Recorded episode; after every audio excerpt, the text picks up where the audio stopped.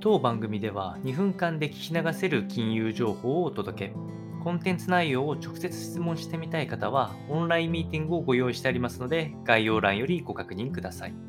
本日のテーマは、アメリカ企業活動2月 PMI は小幅ながらも拡大点、サービスが持ち直しという話が入ってきておりまして、えー、2月に、企業活動というものがアメリカは安定してきております。サービス部門が持ち直し、景気は底堅く一部の価格設定力が維持されることが示唆されました。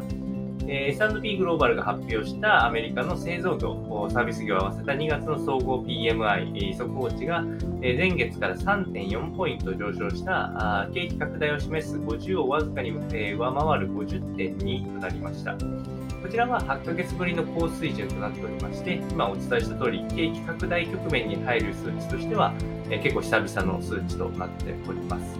えその結果、やはり、えっと、インフレ圧力はまだまだあるものの、ピークは、え、超えているのではないかということで、えー、景気後退、セッションの確率が大幅に後退したことを背景に企業のムードが明るくなってきたあというようなあニュアンスを受けているというところですね。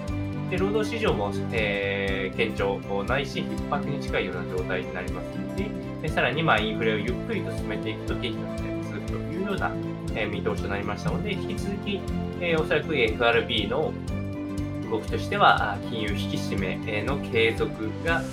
メインとなってきまして、まあ、ここから急にハードになってくる可能性は少ないとは思いますが、えー、利上げの継続が意識されたことによって、ドル高、大幅な株安というふうになったような動きでございましたので、参考にお届けをいたしました。